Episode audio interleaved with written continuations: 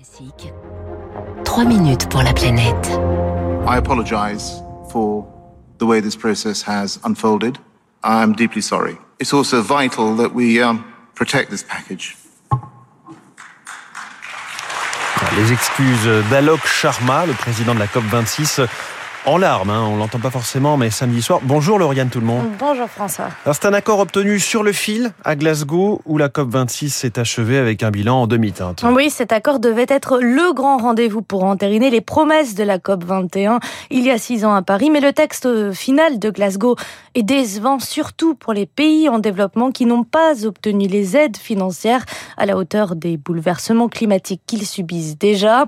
Il y a tout de même eu une grande première dans cet accord, c'est la mention des énergies fossiles. Sébastien Treyer est le directeur général de l'IDRI, l'Institut du développement durable et des relations internationales. C'est la première fois, et ça paraissait très étrange, que cette espèce d'énorme éléphant dans la pièce, c'est-à-dire les énergies fossiles, n'était jamais au cœur des discussions et elles étaient toujours sous-entendues.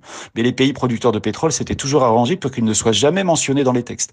Là, c'est mentionné dans le texte, c'est évidemment encore très faible. Faible parce que à la dernière minute, l'Inde, soutenue par la Chine, a fait un véritable coup de poker en jouant la montre. Lucie Pinson de l'ONG Reclaim Finance. Seul le charbon est mentionné, sans mention donc du pétrole et du gaz.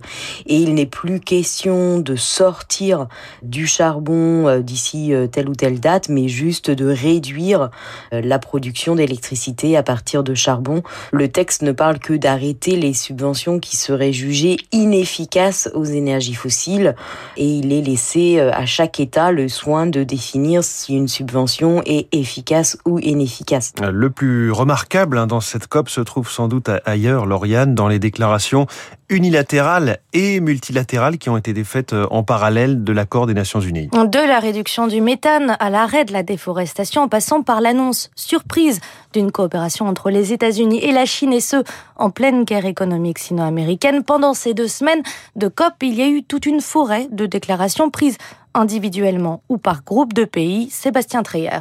Il y en a eu beaucoup, il y en a presque eu trop parce qu'elles étaient euh, à la fois euh, très importantes mais aussi euh, trop nombreuses, trop inégales. Il y en a certaines qui étaient quand même extrêmement intéressantes et je retiens notamment l'annonce de l'Inde au tout début de la COP d'une neutralité carbone à 2070, ce qui paraît loin mais qui est ancré dans un plan en cinq points qui contient notamment une très forte augmentation des énergies renouvelables dans les dix ans qui viennent. Ces déclarations semblent dessiner une nouvelle dynamique moins rigide que le consensus demandé dans un accord de COP, celle d'une politique internationale de l'environnement à la carte. Et c'est sans doute ça aussi qui a affaibli l'accord final de la COP 26. C'est ce que remarque Lucie Pinson.